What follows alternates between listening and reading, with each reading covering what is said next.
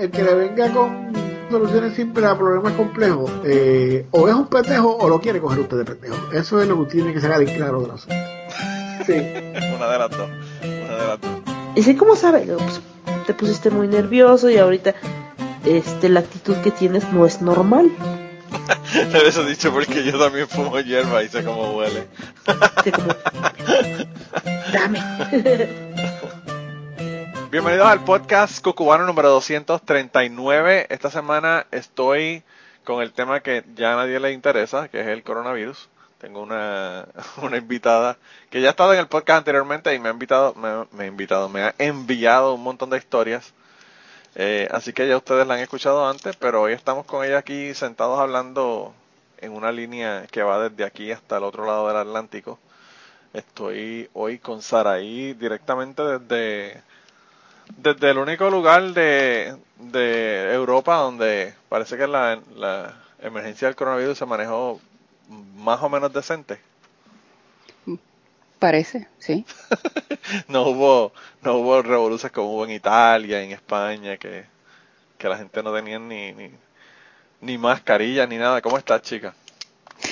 Pues aquí salió el sol eh, tomándolo un día a la vez, eh, tratando de solamente dejarme agobiar por las cosas que puedo controlar y las demás se les da delete. Eh, pero sí, sí, la, eh, se puede, se puede, pero pues sí, nos falta, falta camino para andar como diablo, pero se le va a poder pregar. Tú no has ido a, tú no has ido a, protestar como las que están haciendo aquí en Kentucky las protestas en el, porque no quieren ponerse las máscaras. Eh, aquí con eso la gente al principio te miraba como si fuera un extraterrestre y en después se empezaron a popularizar y ya nadie dijo nada. Y como también las reglas que nosotros tenemos acá varían un poco con el resto de Alemania porque aquí yo estoy más cerca de uno de los epicentros, así es que muchas de las reglas han empezado acá antes que en el resto. Sí. Y y pues, por ejemplo, ya, ya, de que tú veas gente que trata de entrar a algún sitio sin mascarilla, es bien raro, bien, bien raro. Todo el mundo ya tiene algo. Eh, es, sí, están esas campañas y están esas protestas y eso, y la semana pasada se le atacó a un, equipo que estaba eh, filmando una demostración y terminaron 15 en el hospital y toda la cosa. Pero eso es, por, por acá, digo, también que yo estoy en el campo. Sí. si, si te vas a la ciudad y eso, pero las ciudades que nosotros tenemos cerca, en ninguna de esas ciudades tú vas a ver una cosa como esa, porque estamos en epicentro. ¿Y cuán, ¿y eh, cuán cercano está el lugar donde hay más, más casos así que tú dices que llamas el epicentro? ¿Cuál es el lugar que más Bueno, tú tienes, ahora mismo como 10 hotspots aquí en Alemania. Eh, yo estoy, estoy tan cerca de uno que básicamente yo trabajo ya en ese distrito eh, y que me queda a 15 kilómetros. O sea, yo estoy a, eh, a media hora de un hotspot pero que hemos estado allí un par de veces eh, y pues allí se está viviendo normal, los hospitales están a capacidad, pero los, los centros que se establecieron como overflow no se han tenido que utilizar. Eh, yo imagino que a ustedes les tiene que haber llegado noticia que Alemania está tenido capacidad de atender casos de, de Francia, de Italia, eh, ¿de dónde más? De Francia y de Italia, y hay un tercer país de donde se trajeron casos, no tan solo para ayudarlos, sino para ir ganando experiencia de cómo tratarlos. Yo no sé realmente cómo, cómo, qué se ha escuchado sobre Alemania en Puerto Rico, pero aquí realmente las noticias lo único que hablan es de lo, de lo cabrón que están manejando la emergencia aquí en Estados Unidos de que Donald Trump es lo mejor del mundo, que deberían de reelegirlo para el 2020 y que, y que no pasa nada, que que eso no importa, que los costos de, los tratamientos no son tan altos porque solamente te cuestan miles de dólares. bueno, aquí de verdad que lo único, aquí lo único que se oye es lo de aquí. Tú sabes que aquí en Estados Unidos eh, nosotros somos eh, el centro del universo y lo demás es estacionamiento, ¿verdad? Entonces, Sí, pues a ellos no les importa un carajo, un carajo más, más ningún lado, tú sabes. Eh, ellos creen que ellos son los que han manejado la emergencia mejor. Yo realmente, la única esperanza que, me queda es que ya dijeron que uno de los ayudantes de Trump tiene coronavirus y el ayudante de Ivanka también tiene coronavirus, así que yo espero que esté cerca de ellos y que les dé y que se mueran esos cabrones ya, porque de verdad que esto, este, este crical, este manejo con los pies que han hecho está cabrón, realmente.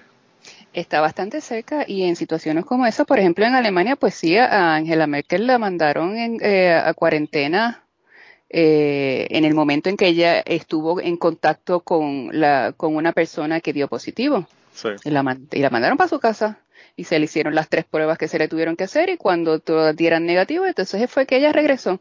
Pero pues yo honestamente no sé. Allí lo que siguen vergando con las pruebas diarias, eso no sé, no sé, no sé cómo resuelvo y tampoco como no le doy casco. Pero aquí, eh, aquí pues sí, aquí se siguen haciendo pruebas. Mira, ya para, yo fui a recoger a mi chamaco a la universidad personalmente porque no lo quería montado en un tren. Yo lo recogí a él el, el día antes de irnos en lockdown, que fue ya, eh, creo que fue el 14 de marzo, una cosa así. Y ya cuando yo, eh, él está estudiando en un pueblo que está ya frontera con Francia, una, una ciudad en Francia que ya estaba bastante afectada, Lotringen creo que es que se llama. Y ya cuando yo llego a Karlsruhe, ya tú tenías letreros de carretera instalados en la ciudad diciéndote la dirección hacia ir al, al centro de pruebas de COVID. No, no es un cartoncito, no es uno de estos que tú pones así como en construcción, no, no, ya ellos estaban completamente instalados letreros de aluminio de los que brillan. Oh, wow. Y que yo estaba, yo, yo puse, yo puse fotos en el, en el, en el grupo. En el grupo, sí, en el grupo de, de Telegram. Sí, está cabrón, y, realmente, está cabrón. Eh... Que letreros como ese yo no he visto acá en el sur y ya en ese momento ya tenías ese tipo de letreros puestos ya permanentes. Um, y pues sí, aquí todo ha sido bastante bien organizado. Aquí la gente, si están enfermas, no se van a la calle. Aquí nadie le va a llegar un, lo más, lo más que tú podrías llegar a pagar por una visita del médico es si te recetan algo, el deducible de los 5 euros. Punto. Sí, igualito que aquí. No es 5 euros por cada medicamento, no, es 5 euros por todos los medicamentos que te ponen en el papelito que va a la farmacia. Punto y se acabó. Wow. Eh, a ver, cada mil años una vez te toca un, un deducible eh, extra. Hay uno, una medicina que le, que le daban al nene, eh, de las únicas medicinas que él ha tenido que tienen un deducible, ni, digo, eso es para adultos. Los niños hasta los 18 años no pagan ningún tipo de deducible. Y hay una sola medicina que el hijo mío tenía que tenía un deducible de cuatro pesos y pico. Cuando yo iba a la farmacia a buscarlo, la, la, la, muchacha siempre como que sacaba los brazos como para que no le diera y me decía así con, con, con miedo y con pena, de, ah, mire, señora, este medicamento, aunque es para niños, tiene un deducible, es de cuatro y pico. Wow. Y yo, yo la miraba con hermanita, te voy a dar un billete de 10, quédate con el cambio. Sí, sí, sí. Es que realmente eh, lo que pasa es que la gente obviamente están acostumbrados a eso y no ni siquiera se imaginan lo jodido que puede estar la cuestión de los servicios de salud en otros países, ¿verdad? Aquí en Estados Unidos lo que está cabrón es que han convencido a la gente de que lo que tienen es lo mejor. Y que en Alemania, supuestamente, o en, qué sé yo, en cualquier otro país que tenga eh, plan de este universal para, para los residentes, como Canadá, por ejemplo, es lo que dicen, no, no, no, pero es que si te vas a hacer una cirugía tú tienes que esperar meses. Tienes que esperar meses. Y aquí yo lo que le digo a la gente es, allá tú dices que tienes que esperar meses, pero aquí a mí me dieron una cita para la vasectomía tan y tan y tan lejos que tuve a Natalia por culpa de esa mierda. Imagínate lo lejos que me dieron la jodida fucking eh, eh, la cita para, para la vasectomía. O sea, es, es una estupidez porque ellos no lo ven aquí, pero lo ven en otros países. Y es la misma mierda, porque aquí los, los doctores están igual de ocupados que están en cualquier otro lado del mundo, tú sabes. Eh, pues, y los costos, pues ya tú sabes, fuera, fuera de control, totalmente fuera de control.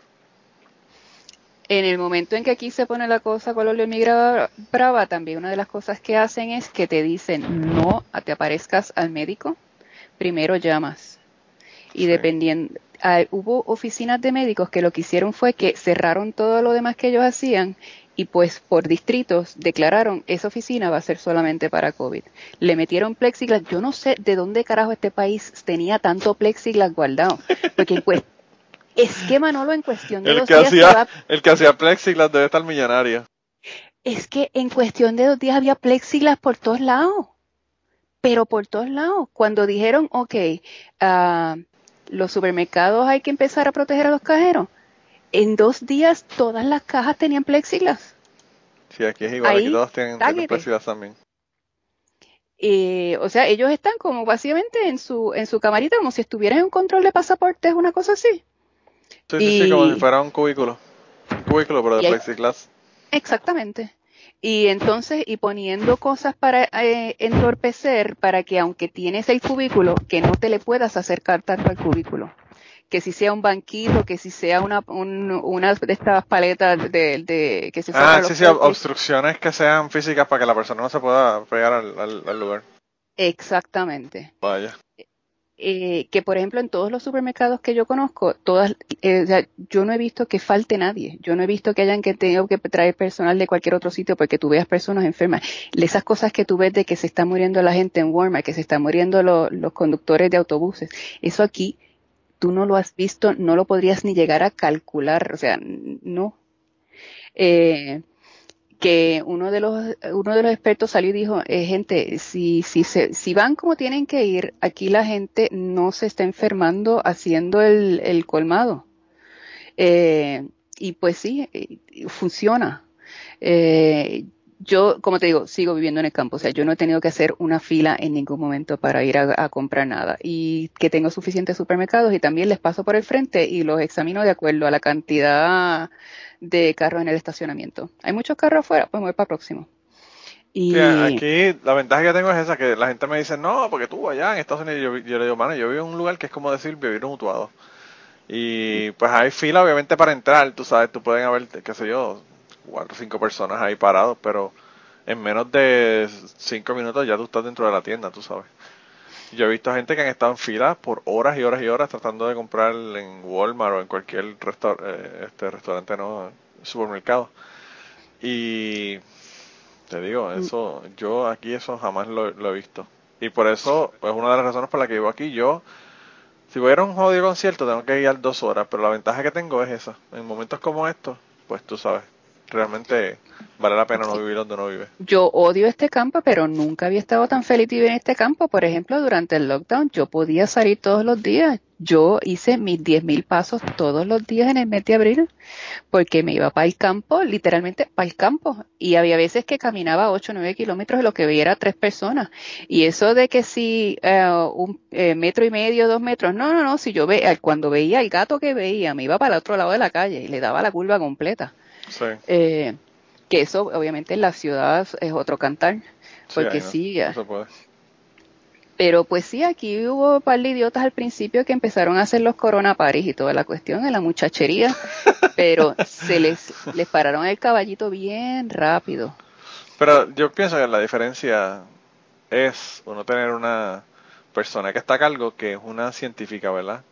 As opposed to un anormal retardado que ni siquiera ha sido exitoso en lo que hace, que es los negocios, porque el tipo se ha ido a, quiebra como cuatro o cinco veces.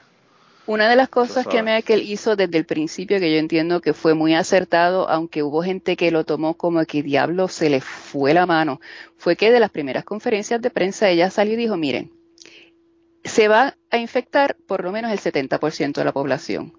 Y todo el mundo dijo como que, ¡ah!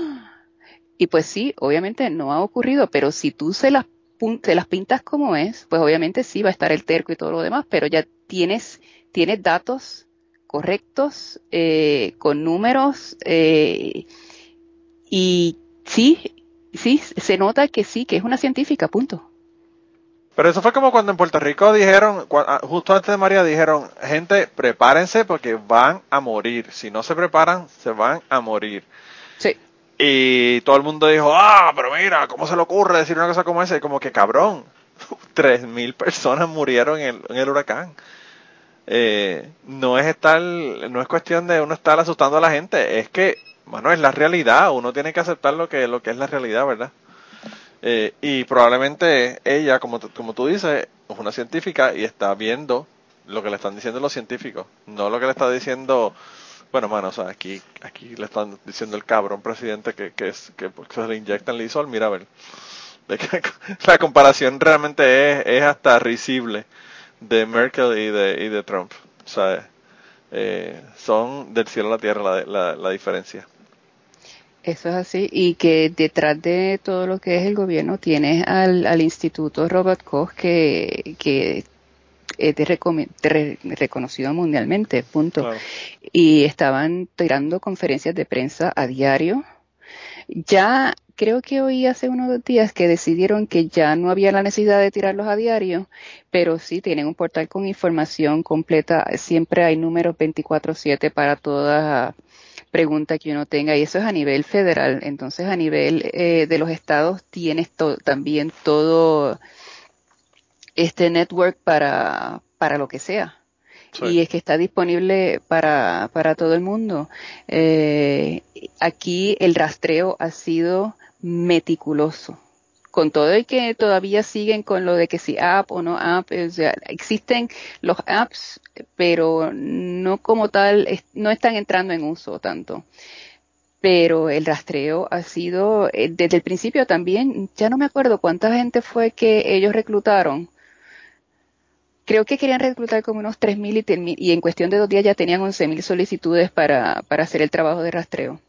Oh, Pero aquí en el momento en que sale algún caso se hace el rastreo completo y, te, y se manda para la casa y tienes áreas que ya desde hace par de semanas las han declarado completamente COVID free, especialmente pues en el norte de Alemania, de que los casos van a subir en las próximas dos semanas, sí van a subir, pero ya tienen un modelo que es que mientras los números se queden en mm, hasta un máximo de 50 casos positivos por 100.000 habitantes, se puede quedar el, el el sistema como está. Si sube a más de 50 positivos por 100.000 habitantes, se empieza de nuevo a cerrar, pero todo esto obviamente por áreas. No tienes que volver a cerrar el país completo, porque en un barrio de momento se te abrió el hotspot. Si tienes un hotspot, pues vas entonces allí a volver a trancar un poco. Sí, lo manejas, lo manejas en el área. Pero también yo pienso que ayuda el hecho de que, yo no sé, yo pienso que en los Estados Unidos tú tienes esta vena libertaria de que no quieren gobierno, no quieren que el gobierno le diga las cosas que hacer. Y pues lo que tú tienes es un montón de gente que cuando el gobierno te dice ponte una mascarilla, ellos dicen para el carajo, no me voy a poner mascarilla. Cuando el gobierno te dice quédate en tu casa, dicen, ah no, ahora es que yo voy a darme una vuelta por Walmart. Entonces, es como este individualismo eh, excesivo, brutal. Eh, Recalcitrante. Hasta, hasta irracional, ¿verdad? Le podemos decir, porque realmente no tiene sentido. Te, están diciendo las cosas para protegerte, ¿verdad? Y para proteger al resto de la gente, porque aquí la otra cosa es que a la gente le importa un carajo que se mueran los viejos, le importa un carajo que se mueran los pobres, le importa un carajo que, que los niños, tú sabes, después que nacen, eh, ya no les importa una puñeta, ¿verdad? Eh, lo importante es antes de que nazcan. el, no importarle eh, el estado de ánimo, de salud del, del personal médico es otra poca vergüenza. No, eso es, otra, es una cosa que de verdad que yo no tengo sentido, no me ha sentido. Y yo estaba hablando con Catástrofe en, en Polifonía en, en el último episodio y me estaba diciendo que están haciendo la misma mierda que están haciendo aquí, que es insultándolos y diciéndole un montón de mierdas cuando, cuando están entrando al trabajo. O sea, es un abuso que de verdad que no tiene sentido. No tiene sentido y en parte es no tener la perspectiva de lo que está pasando en los hospitales y eso es un riesgo de que pues sí uno no puede exagerar con las noticias pero si también pierdes la perspectiva de lo que todavía está mira aquí está el día precioso y la gente anda por el parque y se fueron a comprar flores para llevárselas en el día de las madres a las doñitas etcétera etcétera. Pero eh, fine and dandy y lo demás haciendo en, haciendo los patios. Aquí hay unos patios ya jacuzzi para arriba, para abajo, etcétera, etcétera, porque ya todo el mundo entendió que es para los patios.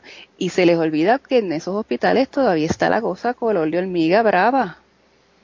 Sí, sí, sí, está cabrón. Y no, y la cantidad, no- la cantidad de, de personas que están muriendo que son de personal de la salud, o sea, aquí en Estados Unidos, yo no sé allá, pero aquí en Estados Unidos ha muerto un cojonal de gente y es por falta de equipo, por falta de, prote- de equipo de protección. Eh, está cabrón, Cansancio. Está cabrón. Ahí yo vi el otro día que estaba este una, una enfermera en el Oval Office con, con Donald Trump. Y, Sí. y cuando dijo que, que el- los equipos de protección habían sido spotty, ¿verdad? Que no habían estado todo el tiempo. Él enseguida dijo que no, que eso él no lo había escuchado, que en otros lugares había escuchado que eso sí estaba funcionando. Y yo como que, cabrón, deja estar cuidándote las nalgas y ponte a hacer lo que tienes que hacer. Si la enfermera está diciendo que no ha habido en algunos momentos, a quién carajo tú le vas a creer, a Donald Trump o le vas a creer a la enfermera que es la que está allí día a día, tú sabes, bregando con esa situación. Está cabrón. Cuando tienes un personal exhausto, aunque tenga el equipo de primera, empiezas a hacer errores. Claro, también. Esa es otra. Eh, y sí, en, mira, aquí uno de los de los de lo que nos, nos metió un montón de casos de momento en una de las clínicas fue simple y sencillamente una boda. Eh, Oh, wow. y esto y, y tiene que haber sido bien al principio. En esa boda se infectaron siete del personal de una clínica psiquiátrica que básicamente tenía más bien eh, del área de geriatría de esa clínica psiquiátrica. Pues en ese momento, sin, o sea, ya eh, cambiaste de, de psiquiatría a medicina paliativo. como tal, claro. ¿Y qué pasa? Pues las enfermeras que usualmente trabajan allí estaban afuera porque estaban enfermas, tuviste que sacar a otras porque las tienes que poner en cuarentena, terminaste en, pa- con paliativo, con, con personal que ni está preparado para paliativo, como es una clínica psiquiátrica, tampoco tenías en lo que llegó todo el equipo para, de protección, etcétera, etcétera, allí se armó la de la, se armó la de la época Sí. y se pudo controlar de todo y, y fue así de sencillo. Y Y aquí, Y pues- si, si hubiese pasado aquí, lo que te decían era, ah, son gente loca que se vayan para el carajo que se mueran, no hay problema, eso no falta Lo último que oí que le están echando la culpa a los que trabajan en, la fa- el- en, lo- en las facilidades estas de, de carnes, que les están diciendo no que eso esa gente no se infectó en la fábrica, Sí, que eso lo agarraron por allá por fuera y entonces y le están echando la culpa a la fábrica. está cabrón, de verdad que yo no sé. Bueno, tú, tú sabes que al principio, en, en Texas, eh, dijeron que, pues que si había que sacrificar unos viejos por el capitalismo, pues, y por la economía, pues que había que Bien, Lord que se iban a, a morir. Como que, cabrones, ustedes no es lo que estaban diciendo que Obama iba a tener death squads. ¿Tú te acuerdas cuando estaban diciendo eso? Que el Obamacare iba a decidir que los viejos se murieran y ahora son ellos los que están diciendo que, ah, sí, dos o tres viejos se pueden morir, pero porque la economía no se puede joder, tú sabes. Y yo como que cabrones. Sin tampoco entender de que en el momento en que tú vas a llenar el hospital con toda esta gente que, neces- que te- necesita un tratamiento porque están en situación crítica, tampoco si tú te, pier- te partes una pata o te da lo que sea, te vas Ah, a no, se jode todo el también, mundo. Claro, se jode todo el mundo, ese es el asunto. Eso es lo que no están Porque si viendo. Tema está a capacidad y media. Sí. Pero yo, en un- yo, yo, yo me harté de tratar de dar al alma. Y en un momento dado me, me rajé, punto. Me rajé. Porque seguía y seguían con el chistecito. Entonces después que de la etapa de los chistecitos empezó la etapa de los memes de estos con los disparates. Por lo menos en lo- eso de los memes de los disparates ya también cesó. Eh, el, el, el, el más que me gustó fue del doctor peruano que dijo que con gálgaras de sal ellos en siete días iban a acabar con el coronavirus. Ah, Ese, sí, sí. Eso es una joya O universal. los, los, estos, los hablando de cómo es que se iba a curar el coronavirus. Ah, eso a mí me encantó, de verdad. Entonces ahora empezamos con el de esta semana que fue el de, ¿cómo es que se llama? La doñita esta. Que, que hasta involucró a Fauci y hasta el hijo, hasta la madre Ah, del cordero. la- sí, la, la, bueno, yo estoy bien al tanto de eso porque un amigo mío que es medio conspiranoico me mandó esa, o medio no, realmente él es conspiranoico y medio. Me mandó ese video diciéndome que esta es mujer, que la habían metido presa porque las vacunas son las que están causando el coronavirus. Y a mí me tomó tres segundos, eh, con, con dos clics, encontrar toda la información de la tipa esa. Eh, pero pues, eh, hay que dejarlo porque pues este, este para mí, realmente yo en un momento dado lo que le dije, mira mano, no es justo que tú me mandes una mierda de un video de media hora, yo veo el video y haga el research y te, y te diga lo que pienso, ¿verdad? Que, que lo que pienso es lo que, lo que se ha investigado, ¿verdad? Y lo que, y lo que busqué con fuentes y referencias de qué fue lo que realmente ocurrió. Hasta el, hasta el caso de corte y la determinación de la, de la corte, del tribunal, me leí yo para poder contestarle el tipo este. Entonces yo le digo, parece mentira que yo me tomo el tiempo de hacer esta mierda y tú, cuando yo te digo, mira, chequeate esto, me dice, ah, no, pero tú no puedes ir a esa website. Me dijo que no podía ir a Snopes porque Snopes no era, que eso era fake news, que eso no era realmente, que estaba desacreditado. Y yo le dije, no veas Snopes, veas Snopes y mira la referencia y le das un clic y ahí directamente te manda a la referencia de lo que ellos te están diciendo y ahí tú sabes si es cierto o no es cierto. Independientemente de que esté o no esté desacreditado, si una persona te dice que hubo una determinación en corte de tal cosa y te da el fucking eh, el transcript, ¿verdad? De la corte de qué fue lo que pasó ahí, pues mano, o sea, no es creerle a Snopes, es que la corte te está poniendo la transcripción de qué fue lo que ocurrió en el juicio. O sea, pues obviamente lo que no quieres es hacer el research. Entonces yo le dije que no era justo que yo perdiera mi tiempo eh, investigando esta mierda para refutársela y que él ni siquiera le diera crédito o, o, le diera por mirar lo que le estoy mandando, ¿verdad? Y entonces lo que me mandó ahí fue como que seguiremos informando. No me dijo más nada. Aquí el movimiento antivacunas, desgraciadamente, es bastante fuerte y ya están empezando. Ya me han llegado dos personas que conozco. ¿Le puede firmar, por favor, esta petición? A una le contesté, no. La otra no le he contestado porque esa se la voy a contestar en persona, posiblemente. Pero. Estaba esperando para poder hablar con ella. Eh, sí, esa, esa se va a ir de batazo porque es que lo que se merece es un batazo. Eh, pero sí, eh, y, y no, y a todos los niveles, estamos hablando no de, pues que dice, pues es que verdaderamente el grado de educación o lo que sea, no, no, no, no. Aquí el movimiento antivacunas es en todos los niveles. A mí me gusta porque la, la, la, izquierda habla de que, de que la derecha son conspiranoicos, y es cierto, pero la izquierda también tiene otro montón de conspiraciones los GMOs, las vacunas, son conspiraciones que le importan a la izquierda y a la derecha no le importa un carajo en, en su mayoría, ¿verdad? Entonces hay conspiranoicos en los dos lados. Eso es así. Está cabrón. Yo te digo, ahí llevé al hijo mío para que le pusieran la, la vacuna de papiloma humano. Cuando el, el pana mío me dijo eh, que la semana antes me había mandado lo de las vacunas y de que, de que Bill Gates estaba matando gente en países subdesarrollados, ¿verdad? Eso fue lo que me, lo que me dijo él este me dijo, no le pongas vacunas a tus hijos. Yo le dije, mira, mano, le puse todas las vacunas que le puse, todas las vacunas que le había que ponerle. Y le dije, en dos días voy a ir a ponerle la del papiloma humano, que no es requerida, pero se la voy a poner porque me da la gana. ¿Verdad? Para proteger a la esposa o la novia o quien carajo él vaya a estar en el futuro de cáncer cervical. Que a él, en el caso de él, realmente para los niños varones los beneficios son prácticamente ninguno, porque eso lo más que lo peor que te puede pasar es el cáncer cervical y obviamente no le da a los varones, pero pues uno no puede ser tampoco tan cabrón de decir, ah, como a mi hijo no le da cáncer cervical, pues yo no le voy a poner la vacuna para que se, que se joda la mujer o la esposa o la novia o lo que fuera. O sea, bueno, eso yo lo que pienso que eso es una falta de, de educación y, y lo que lo que te refleja es la falta que hace la educación científica en la escuela. Es curioso porque esto de, la, de las vacunas, eh, si te, mientras más te vas a países árabes o países africanos, eh, ni se pregunta, o sea, eso de que te van a poner la vacuna es como que desayunaste y por la noche también vas a comer y como que después del día viene la noche. Punto.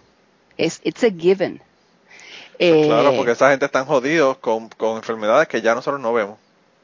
Una vecina me contó, ella estuvo, eh, ella es de origen griego, pero de las minorías turcas en Grecia. Y ella es nacida y criada en Alemania, pero la mandaron un año a un internado en Turquía. Y ella, pues al principio de clases, como en todo país que, que pues quiera proteger a sus ciudadanos, pues se, se verifica el estado de las vacunas y ella llegó toda orgullosa con, no, a mí no me tienen que poner ninguna vacuna porque aquí yo tengo mi, mi, mi pase de las vacunas, yo las tengo todas. Y la miraron y le dijeron, saca el brazo. y se las volvieron a poner todas. Oh, wow. Y ella, sí, y ella estaba, ella estaba así muy sentida porque yo llego allí con mi librito de, mire, I got it covered, lo tengo, las tengo todas y a mí no importa, y juáguete, se las pusieron todas.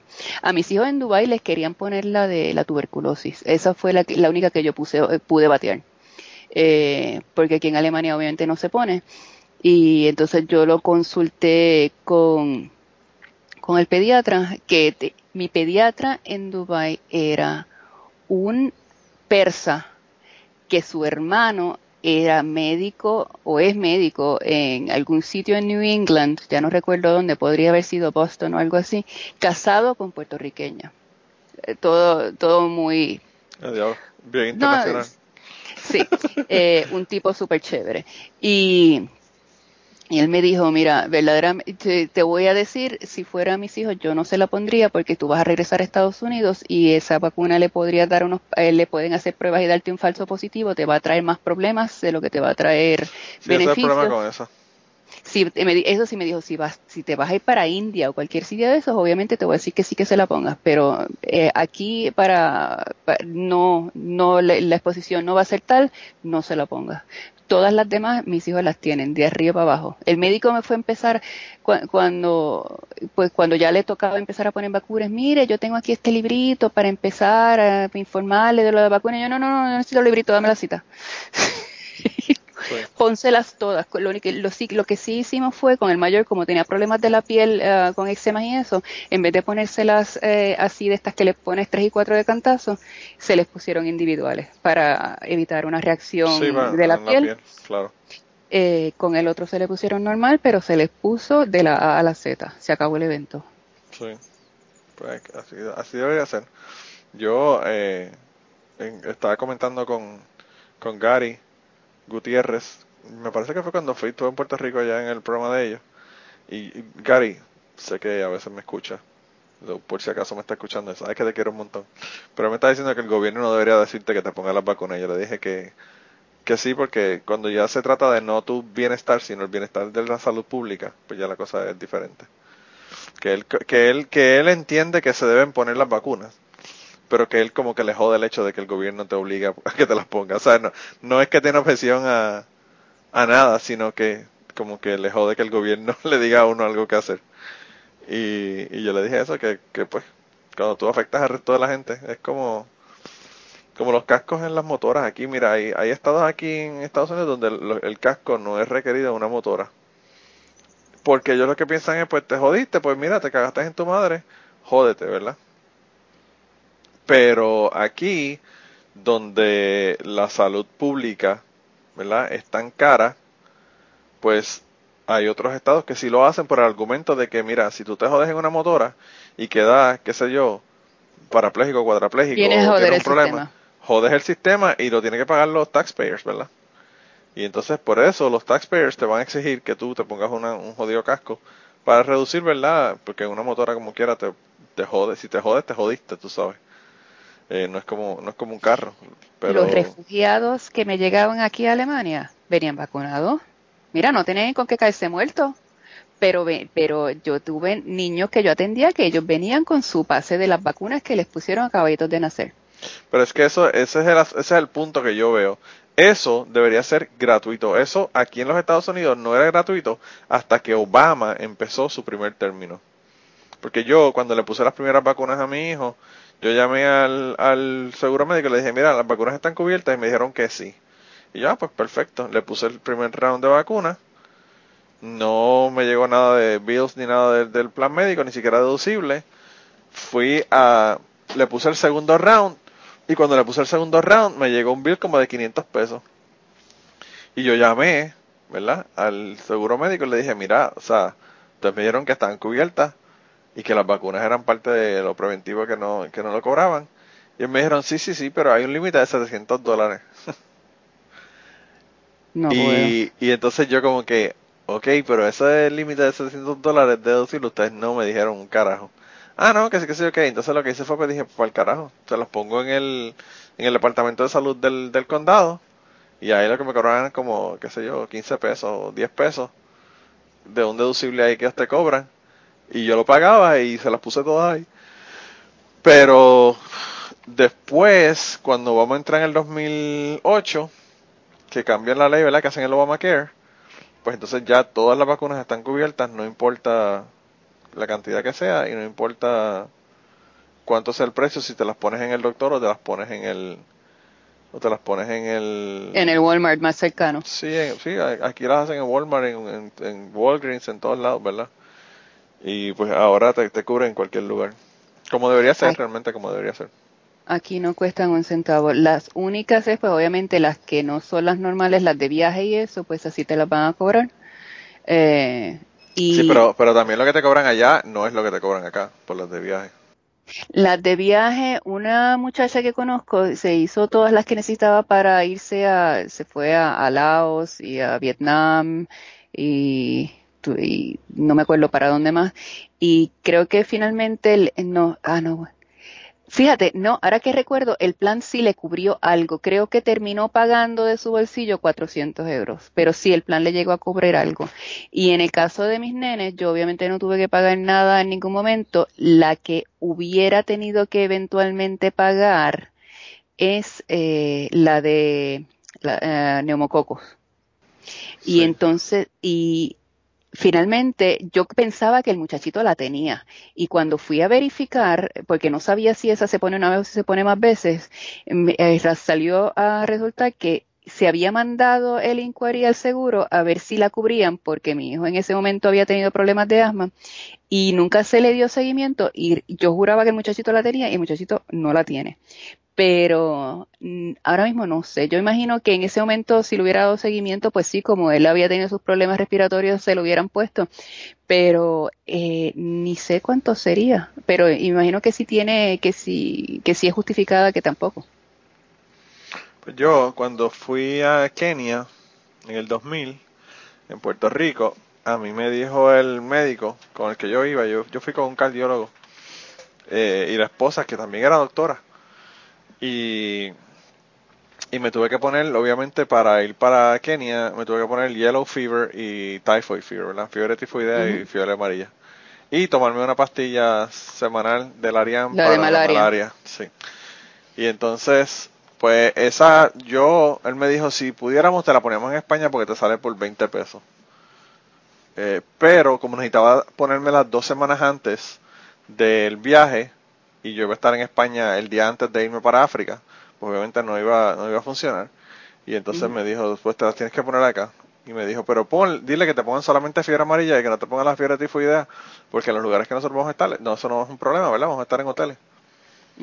Y entonces yo fui allá donde el médico y el médico me dijo, no, pienso que te la debes poner, que sí, que sí, ok. Yo le dije, pues también póngamela, qué carajo.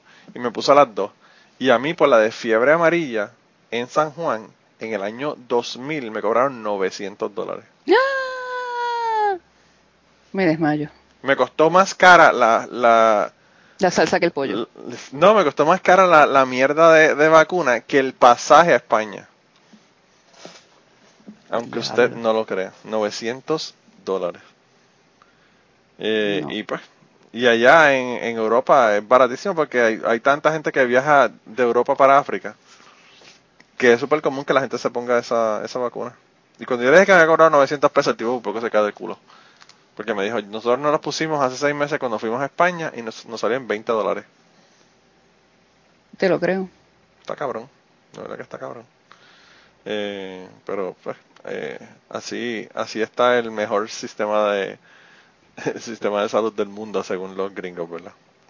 El sistema que no lo es. Sí. El sistema que... Para que Bill Barr venga a decir que no deberían quitar Obamacare. Y Bill Barr es la escoria. Realmente, a mí lo que me, lo que más risa me dio de todo esto, y que by the way, ya no, eso no se está hablando, y tú se lo mencionas a un republicano y ya eso se le olvidó. Lo primero que dijeron ellos que iban a quitar era el Obamacare. Y tan pronto entraron y se dieron cuenta de que funcionaba, Mira, en, estados como Kentucky, que fue uno de los lugares donde mejor funcionó en los Estados Unidos, este no lo, no lo han quitado, no lo quitan. Porque es que, ¿cómo van a quitarlo si eso, después que tú le das eso a la gente, que la gente se da cuenta de que no va a pagar, ¿cómo tú le vas a decir a la gente, a convencerlos de que es mejor para ellos que paguen cuando vayan al médico? O sea, obviamente eso no tiene sentido. Y, y obviamente Obamacare tiene un montón de problemas, ¿verdad? Porque pues tiene un montón de problemas porque están eh, poniéndole un parche a un sistema que no funciona. Pero en comparación con lo que ellos querían hacer, obviamente desde el cielo a la tierra. Y obviamente los problemas siguen estando allí porque nadie les ha permitido tratar de ir eh, bregándole a esos problemas. Porque desde el principio se dijo, este no es un plan perfecto, pero esto es, por, de- en algún sitio hay que arrancar. Claro, claro. Sí, pero lo que pasa es que, pues, como, como lo han estado saboteando desde, el- desde el día uno. ¿Tú sabes cuántas veces ha- han perdido el tiempo la, la- el, el- la Tribunal Supremo con la mierda del Obamacare?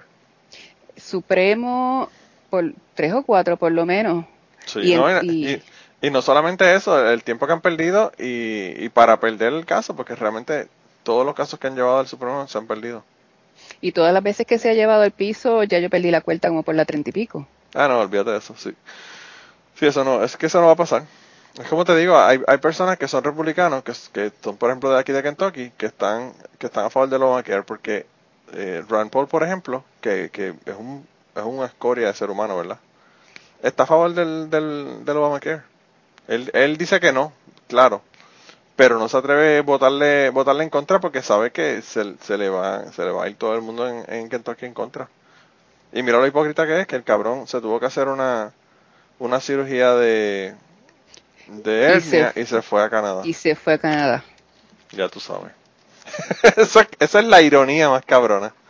A él deberían decirle, mira, mano, no te puedes hacer procedimientos este médicos en ningún otro lado.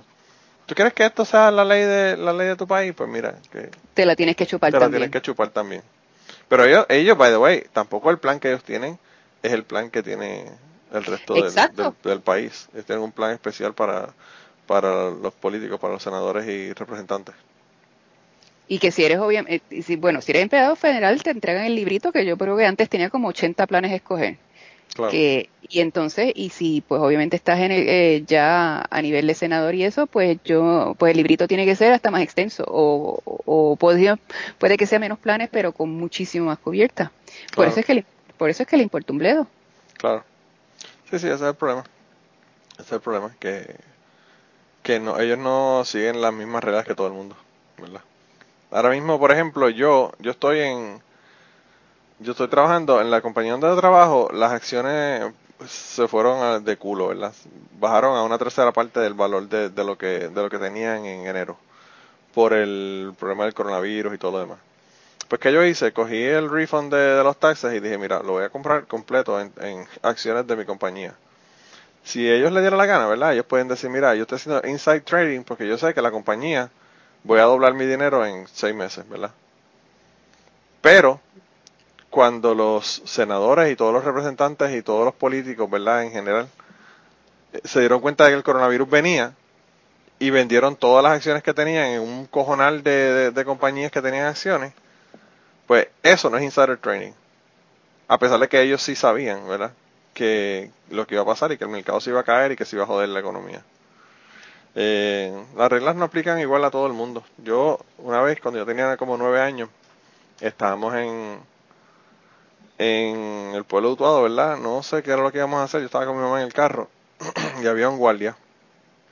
Y el policía estaba parado en el medio de la calle y el tipo se había bajado de su patrulla y parando el tráfico completo y subió a un apartamento en el segundo piso de la casa. Yo no sé a qué carajo iba, pero no eran asuntos oficiales ni que había una mujer maltratada que tenía que ir a salvar, ¿verdad? Era a ir a hablar mierda con alguien. Y estuvo ahí hablando mierda con esa persona como 15 minutos. A los 15 minutos bajó de lo más tranquilo. Eh, Se montó en el carro y yo le dije a mi mamá, con mi in- ingenuidad de nueve años, le dije, pero eso eh, se supone que no, porque eso se supone que si yo nosotros nos paramos en el medio de la calle nos dan un ticket, él nos da un ticket a nosotros, porque él hace eso y no y no le pasa nada, ¿verdad? Y mi mamá me dijo, lo que pasa es que las reglas no aplican igual a todo el mundo. Y con nueve años yo aprendí que, que no todo el mundo, no todo el mundo le aplican las mismas reglas y de la misma manera. Eh, y pues así está, en esas estamos. Pero, En en eso estamos y eso vamos. Sí. Mira, y entonces tú estás en tu casa con tu, con tu marido y tu, y tu nene. ¿Tus niños o los dos o uno como? Mm, el grande está en el norte. Eh, y en el área donde él está, desde el principio no hubo muchos casos y esa es una ciudad donde hace como ya dos semanas la declararon ya COVID free. Él siempre estuvo, él siempre pudo ir a trabajar. Eh, habían mandado a la mayoría de la oficina allá a home office y, y eran 10 los que todavía por eh, haber empezado hace poquito tiempo tenían que ir a la oficina, pero estamos hablando que son 10 personas en una oficina de 300 metros cuadrados. Ah, o sea, que cada uno tenía su esquina, todo desinfectado, de, de, todos los materiales disponibles y pues como solamente estaba saliendo el que tenía que salir, pues todo allí arriba sin problema. Al chiquito, en cuanto cerraron, él ya había terminado el semestre, porque aquí los semestres corren, el, primer, el semestre de verano empieza el primero de abril y el semestre de invierno empieza el primero de octubre. Punto. Todas las universidades funcionan así. O sea que ya cuando empieza a explotar esta bomba, ya técnicamente él, él había terminado semestre. Lo único que él, todo, él, está, él, él está en biología, él estaba haciendo una práctica de laboratorio y esa práctica todavía estaba corriendo y les quedaban dos semanas, pero decidieron, eventual, tuvieron que tomar la decisión de eh, también cortar esa práctica y ya él me avisa un viernes y me dice, pues mira, solamente tenemos que ir el lunes a limpiar el laboratorio y se cierra. Y, y pues ya el martes por la mañana yo lo estaba buscando. Eh, él sola, que entonces yo tampoco me preocupaba tantísimo porque él básicamente eh, se, solamente iba a ese laboratorio, así como tú, estaba allí. Sí, que, uno está solo aquí sin hacer, sin, sin interacción con nadie prácticamente. Velando un Petri y se regresaba. Y él es así como la madre, apático y con eh, problemas de socialización. yo, no sé por qué tú dices eso, pero eso yo en ti no lo veo. oh, sí. Oh, sí. Entonces, así que yo lo veo, yo lo veo a veces 15 minutos al día. Hoy. Oh, y entonces eh, la universidad ya arrancó, lo que hicieron ellos fue, la, digo, la mayoría de las universidades, por lo menos aquí en el sur, arrancaron después de la Pascua, ya para el 20 de abril. Eh, ah, pero entonces arrancaron online. Él de vez en cuando tendría que ir a la universidad a entregar uno que otro papel. Y entonces ya lo que decidimos es que sí, que él se va a regresar a, a su hospedaje en el hospedaje como tal la, está la situación bajo control. Uh, uno que otro lo han puesto así en, cuarentena, pero que allí las facilidades son buenas. Él va a estar eh, igual de hepático que va a estar en, su, aquí en, eh, va a estar allí también. Y como no tiene que ir a la universidad más que de vez en cuando, pues lo vamos a ir a, lo, vamos a ir a llevar.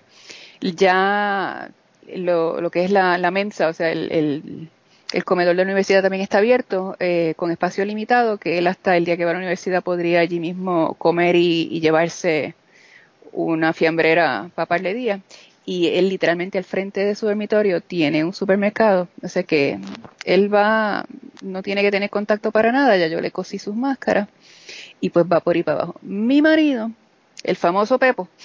mi eh, marido Pepo. Mi marido Pepo. Eh, ese está en home office desde, desde la segunda semana de marzo. Ya ellos oh, empezaron a cortar. Él está en hotel y, y él lo puede hacer todo de aquí. eh, solamente ha tenido que ir desde, desde marzo. Él ha ido como cuatro veces al hotel. Él ahora mismo solamente está trabajando ¿cómo es que le llaman a eso en inglés o en español? Es lo que en alemán se le dice Kurzarbeit, que es el sistema donde básicamente el gobierno te dice, síguele pagando a tus, em, a, tus empleados para que no lo, y, y no los, no los eches y nosotros cubrimos el 60, el 60% del salario. Ah, wow. Igualito que aquí y que eso es lo que usualmente, por ejemplo, las líneas aéreas y todo, el, casi todo el mundo está en Kurzarbeit. Eh, tiene un, eso tiene un nombre en inglés y lo he oído, pero ahora mismo no lo recuerdo. Eh, ¿Qué es lo que le llama? Pues el sistema europeo. Eh, y pues, entonces que te, eh, te cobran, te cortan a 60%, una cosa así, y por, y si tienes dependientes, eh, 67. Y oh, entonces técnicamente él lo que le toca trabajar es una semana, dos días y la otra semana un día. Pero pues sí, él contesta las llamadas y todo. Y lo que ha decidido últimamente es que sí, que los días que le toque trabajar, sí va a ir al hotel, eh, porque ahora mismo en la oficina como tal no hay nadie. El hotel está corriendo a una capacidad mínima, y, o sea que, y está todo tan estúpidamente limpio que, eh, o sea, bueno, en el hotel no ha habido un solo caso. Punto. Ahora mismo el aeropuerto de Múnich no ha lleva semanas sin tener un solo caso. Eh, en mi trabajo no ha habido un solo caso. Yo empecé a trabajar el jueves. La, eh, nuestra tienda como a nivel nacional eh, se va por encima de los estándares puestos por el gobierno en cuanto a salubridad y, facilidades y de control tanto para clientes como para los empleados. O sea, allí está todo el mundo, que todo el mundo se siente a gusto, o sea, nadie se siente que está corriendo algún tipo de riesgo ni nada por el estilo. Y, y entonces aquí estamos acampando, la sala se ha convertido en un man cave. Aquí el, el, el adulto responsable de esta casa es mi hijo de 19 años, porque los padres son unos adolescentes al garete que a veces están hasta las 2 de la mañana viendo Netflix y se levantan a las 10 de la mañana y entonces desayunando a la... O sea que ya viste, ya viste Tiger King entonces, es lo que me estás diciendo. Ah, nene, pues claro, mira, ya nos hemos echado esta fauda. Bendito sea el Señor, nos hemos mira, echado... Mira, y, y eh, Unorthodox, ¿ya la viste? Por supuesto. ¿Verdad que está bien cabrón esa película? O sea, esa eh, película no es una serie realmente está, está bien hecha. Y, yo hice que mi marido primero se echara One of Us y entonces después vimos Unorthodox. Ah, Porque si te echas One of Us, digo, obviamente no, nosotros sí conocemos de, de toda esta subcultura, pero el que, como, el que nunca ha estado eh, consciente de cómo funciona eso, es, es preferible primero uno echarse One of Us y después echarse Unorthodox. Ah, pues, mira, tremenda recomendación. Yo, lo que pasa es que como yo llevo, ¿sabes? 10 años de autorizar, ya yo sé cuáles son todas las, las tradiciones y, la, y las aberraciones, ¿verdad? Porque eso, hay unas, unas tradiciones que yo creo que no se le puede llamar tradiciones, son aberraciones.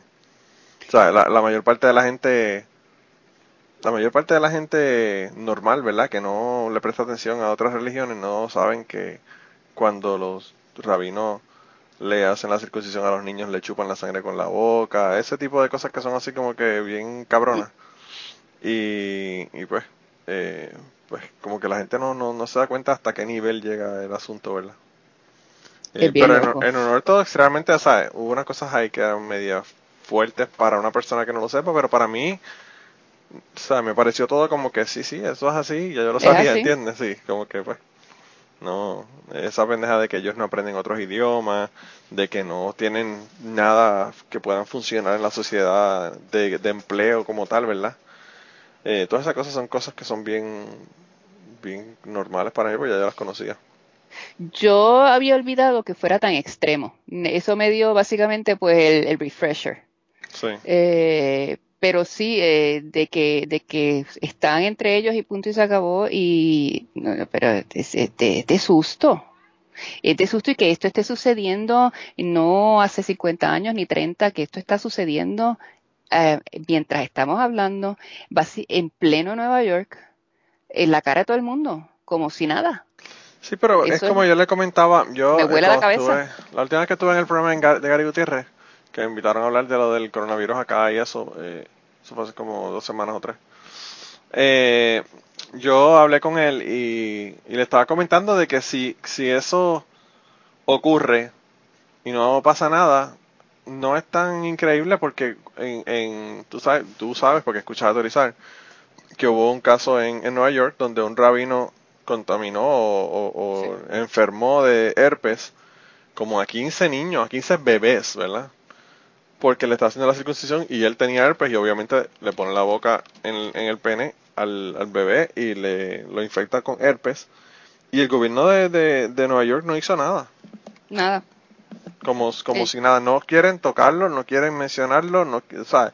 Es un la religión tiene un poder tan cabrón que, que ni siquiera ni siquiera les preocupa o pueden hacer algo en cuanto a eso. Eh, es, horrible. Y, y al fin y al cabo se resolvió porque la gente pusieron tanta y tanta presión y le dieron tanta visibilidad a esos casos que la, el, ¿verdad? La, comunidad religiosa decidió retirar a ese rabino y no permitirle hacer más circuncisiones. Pero no fue porque el gobierno no hizo nada. O sea que realmente está cabrón, está cabrón. Eh, pero Sí, e- en, en interior y tampoco, no eso no fue hace 15 ni 20 años, no eso está pasando ahora sí, mismo. eso, el, el último caso me parece que fue hace como tres años. O sea que, que esas son las cosas que uno no se da cuenta que están ocurriendo. Porque pues, uno no está en ese mundo. Y pues sí, amistades que yo conozco que, tiene, que, que tienen sus parones y eso, muchos de ellos lo que han dicho es sí, eh, que se le hace en el hospital directo y ya se acabó porque el riesgo que me corro es que terminemos en una fiesta en, en un jurutungo o de Dios sabe dónde, con Dios sabe qué cuchilla y qué ritual, que pues, ok, pues vamos, se le hace aquí en el hospital y se acabó el evento. Sí. Sí, Los cabrón. turcos tienen unos sistemas para hacerlos con láser que aparentemente eso es el non plus ultra. Ah, sí. No He oído unos cuentos de las que muchos a veces se- lo que hacen es se van a Estambul porque ellos porque el sistema es tan y tan y tan bu- bueno. Bueno, de verdad que eso es como que utilizar la última tecnología para hacer el ritual más retrógrado y aberrante. Está cabrón, es como fabricar un cohete para para A- para caminar criticaron. para caminar mejor. A mí me criticaron con mis hijos un montón porque ay que tus nenes no están circuncidados y yo mira yo no tengo un semiñoco de eso. Así es que el padre fue el que decidió. Y el padre dijo, ahí no se va a hacer absolutamente nada. Y en ese caso yo entiendo que donde manda capitán no manda marinero y se acabó el evento. Claro, así de fácil. No, yo, yo te dije, yo te, yo, ya lo comenté en Aterrizar cuando ocurrió. Los dos míos están circuncidados y la pelea que yo tuve con Ashley fue épica. Épica. Y yo lo último que le dije fue, tú vas a tener que responder por esto cuando los niños sean mayores y te pregunten sobre el asunto. Le dije, y yo le voy a decir que yo hice todo lo que, lo que pude para que esto no ocurriera, y ocurrió, eh, porque la pendeja no es esa, la pendeja es que no era Ashley, era Ashley y la OB de Ah. ella, jodiendo y cuestionándome y diciendo por qué, por qué la pendeja, este, la pendeja, este, ginecóloga era católica. Ah, carajo. Y pues tú sabes que eso para los católicos, yo no sé por qué tanto, ¿verdad? Pero eh, para los católicos es casi como para los judíos en la cuestión de la circuncisión. Acá en eso, fíjate, ¿no? Acá la mayoría no, no son circuncidados. Aquí tú que vas a encontrar el circuncidado, pues obviamente todo lo que te- todos los que tienen así la línea étnica turca, etcétera, etcétera, o Sí. los que pues por recomendación médica, pero fuera de eso, aquí eh, no, no se hace. Como debería ser, realmente como debería ser. Yo no sé por qué no se hace. Yo el otro día me, me caí de culo porque aquí iban a hacer una ley, a pasar una ley, ahora que entraron los, los demócratas en, en Kentucky, eh, iban a hacer una ley prohibiendo la mutilación eh, genital femenina, ¿verdad? Circuncisión femenina. Que obviamente, coño, o sea, ¿quién puede estar en contra de eso, verdad?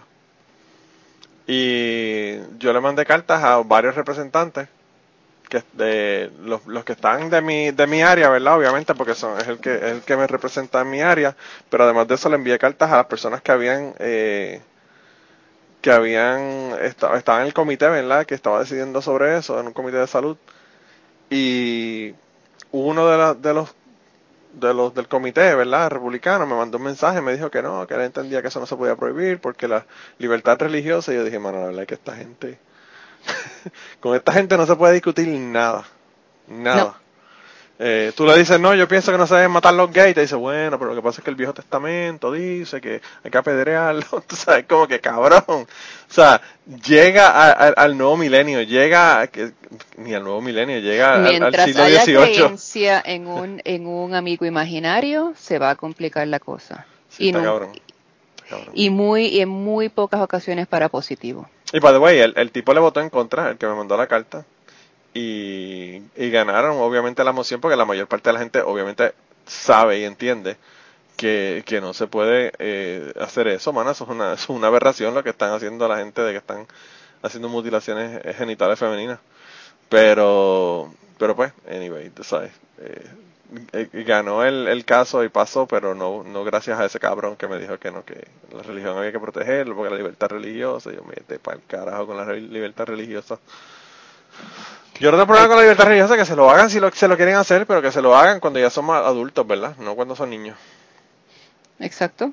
Eh, cuando tengan los 18, ¿quieres rezarle el santo de los siete potes? Fantástico. ¿Quieres cortarte el bicho? ¿Quieres hacer lo que te da la. Córtatelo también, lo que No te hay problema. culo, tú sabes. Pero lo decidiste tú eh, y, y, pues bregas tú con tu decisión. Pero eh, cosas como esas yo no puedo decidirlas por mis hijos. Por lo mismo que tampoco han sido bautizados. Se acabó.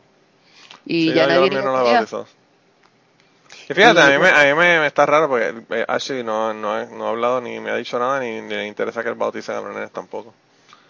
Eh, Pues mi, te voy a hacer, te- ahí, tiene- eh, ahí viene ya un, un, un apéndice, eh, cuento, cuento sobre bautizo. ok. Mis hijos no están bautizados. Obviamente todas las abuelas y las bisabuelas, ay, que si bautizo antes que yo me muera, que no se mueran moros y esto y aquello, que los tienes cri- criando como Que no se mueran moros, me encanta. Esa es la otra frase que también es de, de- de hace un siglo atrás, tú sabes. No, ten- tengo una mejor para que tengan su fiesta. Eh, esa, ahí fue donde yo dije, ahí sí, verdad, ahí sí que es verdad, que por esa sí que no. Tengo otras razones por las cuales tú lo aceptaría, pero no, o sea, eh, la decisión fue clara desde que mi hermana también lo dijo, que pues básicamente el bautizo no tiene nada que ver con pecado original ni nada por el estilo, sino con, con la, darle la bienvenida a estos niños en una comunidad religiosa. Yo no soy parte de esa comunidad, así es que mis hijos no tienen que ser bienvenidos en esa comunidad. Se acabó el evento. Quieren Me encanta, eventualmente. me encanta que los pájaros están, eh, los pájaros están cantando nuevamente, así que puede que haya esperanza de que sobrevivamos el coronavirus. Mira, aquí hay pájaros, tengo, te voy a enviar fotos. Ah, no, Pues están eh, contentos porque la gente no está jodiendo afuera. tenemos cigüeñas dando vueltas por ahí todo el tiempo. Pues ten cuidado, mija, Eh, porque tú sabes. tenemos otro pájaro que yo lo he visto en zoológico, que hay- eh, descubrimos un par que anda también volando por el barrio. Tengo Wow. también un carpintero que a veces le da con hacer escándalo por ahí. Ya mismo empiezas a oír las ovejas del vecino. Eh, aquí se oye de todo. Ah, Eh, y pues el, regresando al bautizo, dale Sí, que sí, sí. tarde, que sí, que sé yo, y hay que bautizar a sus nenes. En uno estando en Puerto Rico, eh, que, que nosotros nos íbamos a bucear y le dejábamos los nenes a, mi, a, a toda la, la viejera, eh, mi tía y mi tío eh, son ultracatólicos, fundamentalistas, de lo, de, de- pero de clavo pasado. Y eh, es más, mi tío era diácono y, y, estuvo en seminarios jesuita y toda la cuestión. O sea, cuando te digo clavo pasado, es el santo clavo pasado. Y en una me vienen con que, mira, eh, fulanita, eh, tú estarías de acuerdo con que nosotros le, le hiciéramos una bendición a los nenes. No es un bautizo, pero es un- una bendición. Y yo, bueno, pues le, voy a tener que preguntar al padre. Y bajo la escalera y le digo a Pepo, mira, eh, aquí mi Sifu quiere hacerle así un fufú a los nenes. Y mi marido me mira y dice, ni pa'l carajo. Y yo subí, yo no, el blanco, esa es, la, esa es una ventaja de lo de Traveling with, with Whitey, cuando el blanco dice que no. Y Traveling with Whitey.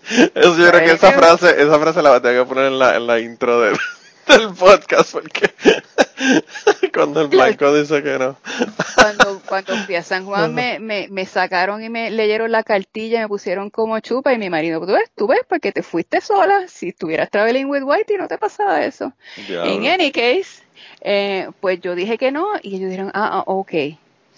Estoy yo en Puerto Rico hace año y medio, estoy en la casa de mi tío, estoy hablando con un amigo eh, que es mitad puertorriqueño, mitad alemán, que fue allí a verme, a llevarme unas cosas y yo le llevé unas cosas y que sí, que sí yo, y yo le digo, pues mira, esos, los hijos míos no están bautizados, pero yo me huelo que en una de esas que yo me fui a bucear, que los zamparon en la bañera y con algún latón le dijeron en el nombre del padre, de- después del, del papi, del junior y la palomita buena onda.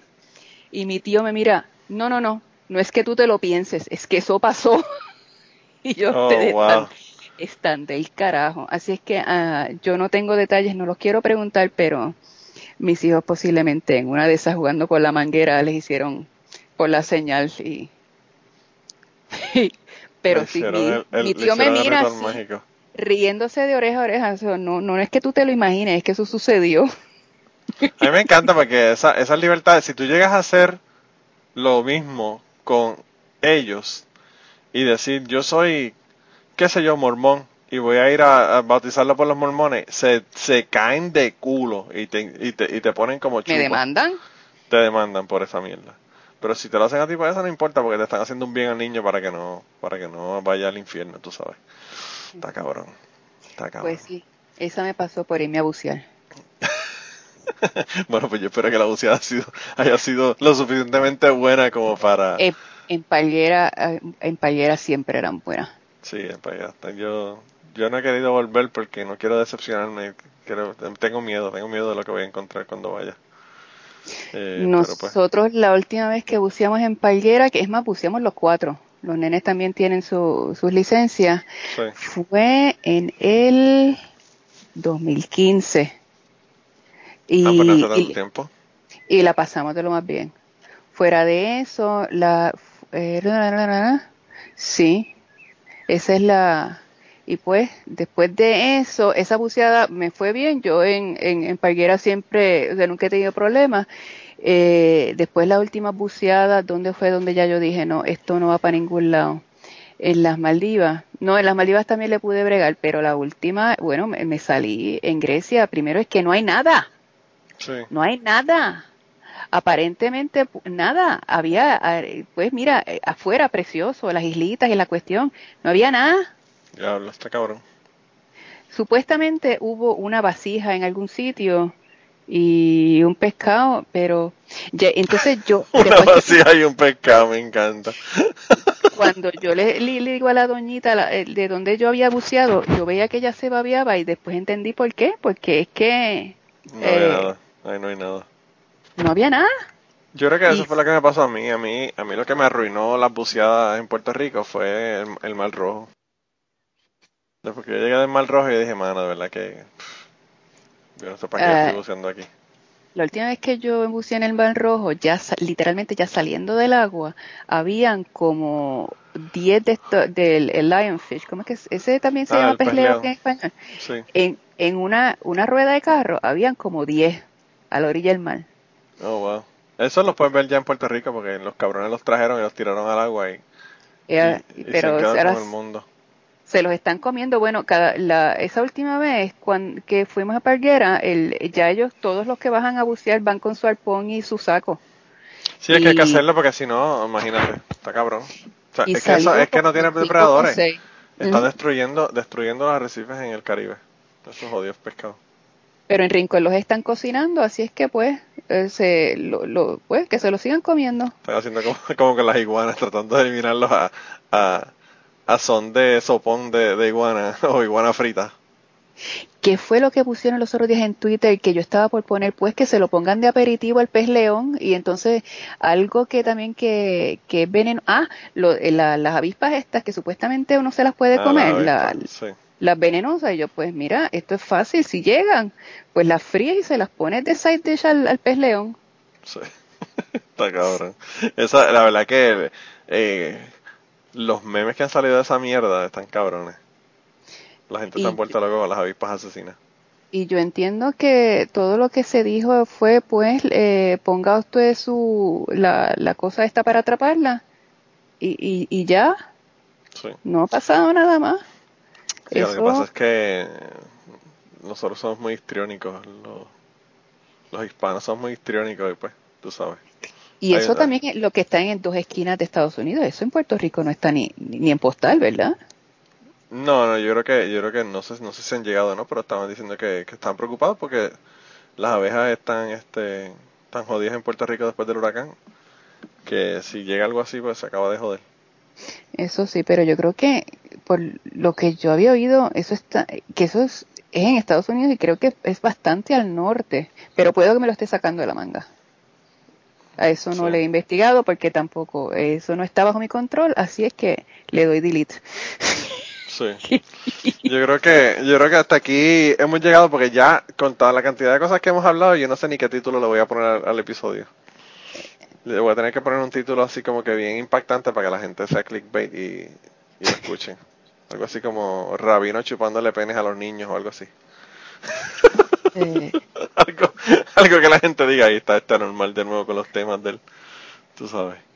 Eh, pero nada, de verdad que la pasé cabrón. Tú sabes que yo quiero que conste para el récord de que cuando yo te dije que grabáramos para hablar de esto, me dijiste que el coronavirus estaba eh, gaseado el tema y que y que no sabías que no de qué íbamos a hablar. Y yo te dije que nosotros nunca tenemos problema para hablar y quiero que conste que eso mismo ocurrió y que no hubo ningún problema por tener 1550 temas sobre sobre verdad lo que está pasando y, y cuentos del pasado verdad de bautizos en bañeras. Eso es así. así que nada la pasé cabrón. Espero que por allá toda la cosa siga tranquila. Yo lo único que te deseo es que no te dé coronavirus y, y ora por nosotros acá en Estados Unidos, que son los, que, los que más, probabilidad tenemos de que nos cagamos en nuestras madres por culpa de este gobierno de mierda que tenemos. Cada cual que se quede en su casa. El distanciamiento. Yo sé que les apesta oír lo del distanciamiento, pero es que eso es tan y tan y tan simple. Es una situación tan simple el problema. Y lávese las manos. Y deje las jodiendas esa de comprar los wipes. Agarre un jodido pote de cloro y entele en un canto de, pal- de, de, de, de un paño y se acabó. Cada vez que veo lo de que se acabaron los wipes y se acabó el mundo, me da, me, me da una ira sorda. Eso es como, como el de se acabó la se acabó la Coca-Cola, ¿cómo vamos a comer si se acabó la Coca-Cola? No, no, pero espérate, hasta aquí llegamos. Voy a tener que votarte del podcast yo ahora. Y sabe, y sabe de dónde estoy sacando, es- de dónde viene ese- esa línea, ¿verdad? ¿De dónde? de- este país es una mierda. Eh, el cierre de, de Radio Ambulante, el podcast de, Ah, sí, de- sí, sí. del huracán, Sí, de ¿Dónde? huracán. que lo cierran con el stand-up de, de quién es, de, de Mike Phillip. Yo creo que es el de Mike Phillips, sí.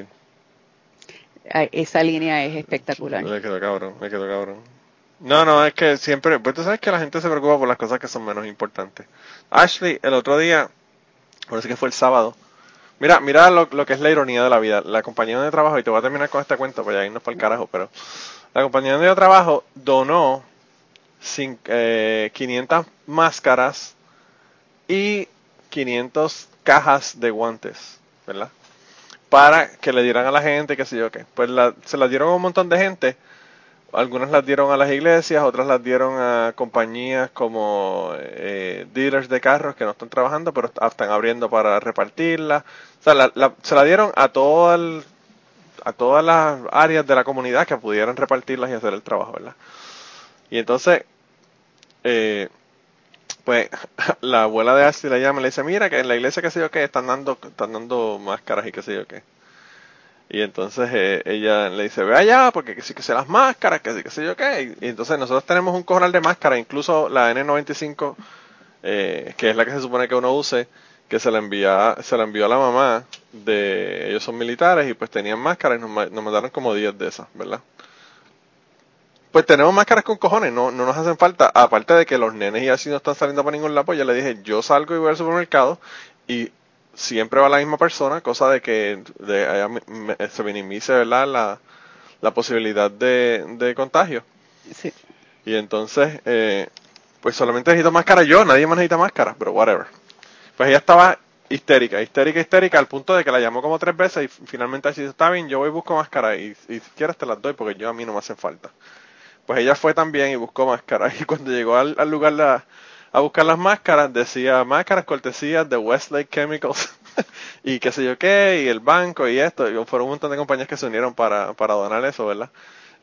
y yo, ella llega con la mierda y me dice, mira, pero la compañía tuya es la que estaban regalando esas máscaras allá en la iglesia. Y yo le digo, pues claro, te las podía haber yo traído del storeroom de- del trabajo. dice, tú me haces perder el tiempo. Y yo le digo, no, allá tú y tu abuela, ustedes hagan lo que les dé la gana. Ustedes, ustedes no le preguntan ni, lo- ni le cuestionan a uno. Pues mira, hagan las locuras allá ustedes y, jódanse, tú sabes. y la dejé por loca, tú sabes, pero ella fue allá y buscó las máscaras que yo le podía haber traído de aquí del storeroom de mi trabajo. Eh, que a nosotros nos dejan llevarlas porque porque entienden, ¿verdad? Que si estamos trabajando tenemos que tener máscaras y pendejas y guantes para poder estar en todos lados. Pero bueno. Y sí, le- les conviene que ustedes estén seguros. Si entonces están seguros, eh, pues la, la compañía va a seguir funcionando. Claro, claro. Eh, pero pues, eh, eh, en esas ayer, ayer, no, no fue ayer, fue el, me parece que fue el sábado, fue ella y buscó máscara y, después se dio cuenta que yo se la podía haber traído del trabajo. Y the way, la abuela también fue. Y la abuela fue y el hijo de ella también trabaja donde yo trabajo, en la misma compañía. En otra área, ¿verdad? Pero, o sea que él también podía haber llevado, llevado máscaras para la abuela. O sea que, pues, allá ella, con su, con su histeria, ¿verdad? Eh, yo no sé, yo creo que Ashley era media hoarder y ahora con esta mierda de que no aparecen algunas cosas, eh, está todavía peor, tú sabes. El otro día tiene baby wipes ahí para la nena, que es la única que todavía usa pamper. Tiene tres cajas en la casa. Y yo fui a Sam's para Eh, comprar, para comprar Cajas. O sea, cajas de estamos 12 hablando- paquetes. Cajas de 12 Ok. paquetes, sí. Y cada paquete tiene como 80 wipes. Son más pequeñas, ¿Verdad? pero tienen, pero son un montón. Son como, qué sé yo, como mil por caja. Como mil wipes por caja. Eh, Pues ella tiene esa, Ajá. esa mierda allí, ¿verdad? Y entonces, voy a ir a Sam's y me dice, mira, se acabó una de las cajas, de las tres cajas que había, se usó, se, se terminó una. Eh, y me dice, ¿tú crees que hay que comprar una caja? Y yo le digo, puñeta, tienes dos fucking cajas ahí de baby wipes. Deja que alguien que le haga más falta las compre, no me jodas. Pero eh, yo pues, imagino que tú tienes agua potable y que tienes también paños pa- paños de, to- de tela de toalla, ¿verdad? Pues, pues obviamente, claro, chica, pero pues tú sabes, es mucho más fácil coger un wipe y tirarla ahí al zafacón que uno ponerse a limpiarlo y a, y a lavar y a joder. ¿Sabes cómo es la cosa, chica? jode? Eso se llama ¿Cómo conveniencia. Me jode. ¿Cómo me rejode? No, hasta ahí llego. Sí, está cabrón, es que está cabrón. Es una obsesión, es una obsesión. Eh, me, me hizo ir a comprar alcohol. Aquí hay una compañía que hace, que hace moonshine. ¿verdad? Y pues ellos lo que hicieron fue destilaron alcohol de, qué sé yo, 170 grados prueba, una, una, una, una barbaridad. Imagínate, para hacer moonshine, imagínate el nivel de alcohol que tiene que tener. Y, y ella me hizo fue que fue a comprar, que fui a comprar allá. Y yo entré y miré las botellas de alcohol y las botellas de moonshine y el moonshine estaba más barato, valía más barato que el alcohol. De, de hand sanitizer porque es, es más puro obviamente con, con, un, con un galón del alcohol ese hacen qué sé yo tres galones de, de moonshine porque es con sabores y pendejas. Y entonces yo le dije me dieron ganas de ir y coger moonshine en vez de coger el fucking alcohol este. Me estoy haciendo pues, perdiendo dinero botando dinero aquí pudiendo comprar en alcohol para tomar en la casa. Y salí con una botella de moonshine como quiera verdad pero pues en esa pero mira, ya se acabó lo que se daba, chicas. Este, no te quito más tiempo. Gracias por compartir conmigo y grabar conmigo hoy y darnos el update europeo de, del COVID, ¿verdad? Eso es así. Aquí a la orden. Cerveza Bueno. gratis en el barrio. Diablo, chica, voy a, yo voy a tener que ir a Alemania, pero ya me dijiste que cancelaron Oktoberfest, así que se jodió la bicicleta. Hay Eh. cerveza con todo eso que ni botando la sacaba. Literalmente la están regalando. Ah, sí, coño. Sí, hay cerveza gratis en el barrio, no es chiste. Y no es medallas, que es lo mejor de todo. No, no, no, es cerveza. Es cerveza, Digo- cerveza. Digo, yo bebo medalla también, pero, pero no, esta es una cerveza ya seria. Yo veo medallas, a mí me criticaron porque fui a, a la- con la gente allá de, de, de la, de la baqueta y, y tomé medalla, tanto que la critico y la bebí, pero dije, bueno, pero no tiene... Donde, donde vieres, haz lo que, donde fueres, haz lo que vieres. Lo La me medalla mientras está bien, bien fría, se uno se la baja bien, es refresquito y es una buena alternativa al agua de San Juan, que es meado de cagua. Ah, bueno, eso sí, eso, eso, bendito. Eh, pa- pa- con, con el, eh, para, mejor que el agua de San Juan está hasta el agua que tú te bebiste con la, las botellas que tenías Ay, en el cuento que nos hiciste. Yo creo que está más limpia. ah, eso. No me acuerdo cuál es el episodio, no me acuerdo cuál es el episodio, pero tienen que buscar eh, el episodio para que nos escuchen el cuento de la, del agua, del agua que tú nos enviaste. Este es un episodio mezclado, que Sí, son que un montón de, son un montón ¿Cuántos de, eh, sí, hay un montón de, de historias en ese episodio, no me acuerdo, pero bueno. a saber. Nada, escúchalos todos. Empiezan de Sí. nuevo, ¿verdad? Sí. Eh, no, ahí mira, ahí está el 157. Historias de hermanos, me parece que era. Ah, eh, puede ser, sí. Bueno, pues nada, vayan allá, escúchenlo. Eh, nos vemos la semana que viene, gente. Se cuidan un montón. Y a ti, nada, nos mantenemos en contacto en el grupo de Telegram. Ya saben que tengo un grupo de Telegram. Si quieren eh, entrar al grupo de Telegram, van a Telegram, me mandan un mensaje a Manolo Matos. Y nada, le digo cómo entrar al grupo de Telegram. Y además de eso, estamos en Patreon también haciendo un party cabrón. Y estamos en todos lados, somos omnipresentes. Así que eh, nos, nos consiguen por cualquier lado. Y nada, nos vemos la semana que viene, gente. Se cuidan un montón. Chao, chao. Y antes de terminar esta semana, queríamos darle las gracias a las personas que nos han ayudado con el podcast. Raúl Arnaiz nos hizo el logo y a Raúl eh, sus trabajos los consiguen en homedecomic.com. Así que dense la vuelta por allá y chequen los trabajos de, de Raúl que están brutales. Y la canción del podcast la canta Maida Belén con Rafi Lin en la guitarra y Kike Domenech en el 4. Y eh, queríamos dar las gracias también a ellos por haber permitido que nosotros usáramos la canción para el podcast. Si te gusta el podcast y quieres apoyarnos en el podcast, puedes ir a la página de Patreon de nosotros, que es patreon.com slash cucubano y ahí puedes hacer aportaciones para el podcast y además de las personas que aporten eh, ahí para el podcast, le vamos a tener material adicional que no va a estar incluido en el podcast dentro de la página de Patreon. Así que dense la vuelta por allá y chequenlo. Gracias por habernos apoyado, gracias por recomendar el podcast, gracias por contarles a su abuela, a su tía, a su mamá y a sus amistades. Gracias por darnos follow en Twitter, porque tenemos muchas personas que nos escriben todas las semanas y queremos darle las gracias a ustedes también, porque sin ustedes realmente, pues para qué vamos a grabar el podcast. Y nada, con eso los dejamos, se cuidan un montón y nos vemos prontito.